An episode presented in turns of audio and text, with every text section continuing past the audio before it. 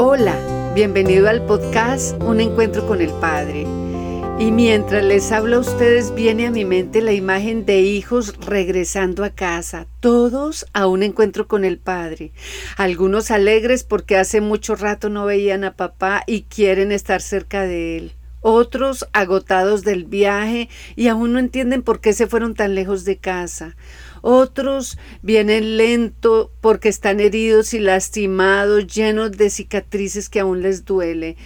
Y los últimos llegando en camillas y sillas de rueda porque sus cuerpos no responden como quisieran todos necesitados de amor, de paz, de esperanza, anhelando ser restaurados y restituidos, sabiendo que solo en los brazos del Padre lo van a alcanzar. Y allí está papá, feliz, amoroso y dulce con sus brazos extendidos esperándolos a todos.